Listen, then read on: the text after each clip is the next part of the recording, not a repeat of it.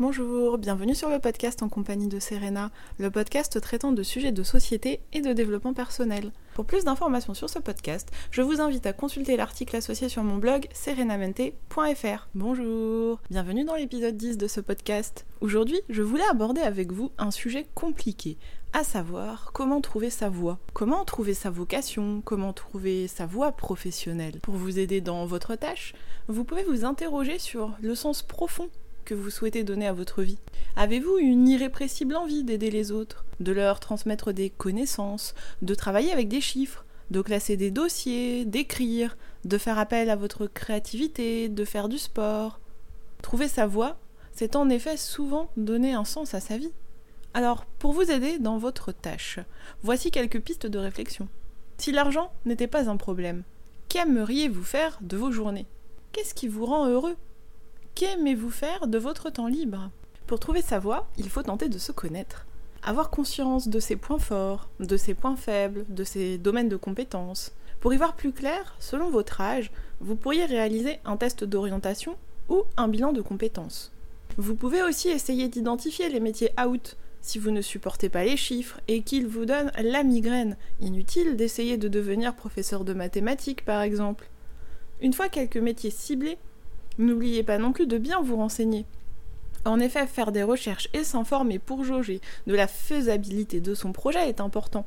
N'hésitez pas à vous rendre à des salons, des forums, à aller à la rencontre de professionnels, à la fois pour vous informer, mais également pour commencer à tisser votre réseau.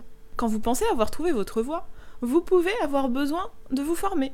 Bien sûr, les compétences acquises sur le terrain, c'est important, mais les formations sont très appréciées en France. Alors si vous le pouvez, n'hésitez pas à vous former, ne serait-ce qu'avec des MOOC ou des podcasts qui sont souvent gratuits. Connaître le monde du travail compte aussi énormément.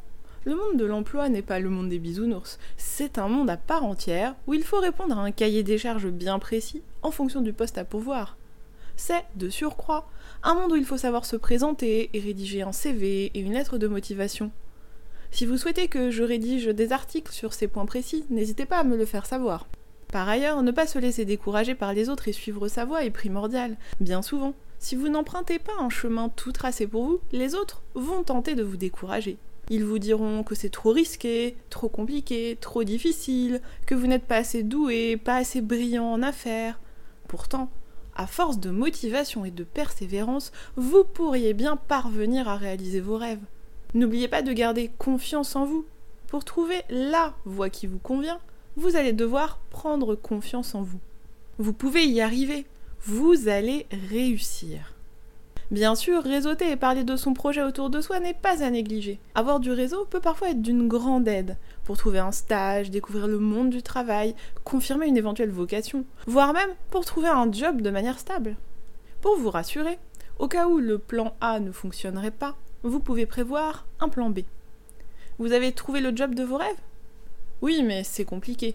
Il y a peu de débouchés. Si vous avez pensé à un plan B, c'est alors le moment de vous lancer. En outre, prévoir plusieurs pistes peut permettre de multiplier les opportunités. Je voulais également faire un petit aparté sur la passion. Si vous rêvez d'avoir ce qu'on appelle un métier passion, vous risquez d'y passer vos jours et vos nuits. Mais peut-être que vous n'aurez pas vraiment l'impression d'avoir de travail, à vous d'y réfléchir. Voilà, cet épisode est maintenant terminé. S'il vous a plu, n'hésitez pas à vous abonner. N'hésitez pas non plus à partager l'épisode sur les réseaux sociaux et à laisser un avis pour m'encourager.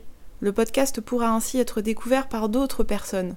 Je vous invite également à consulter mes articles traitant de développement personnel sur mon blog serenamente.fr dans la rubrique humeur.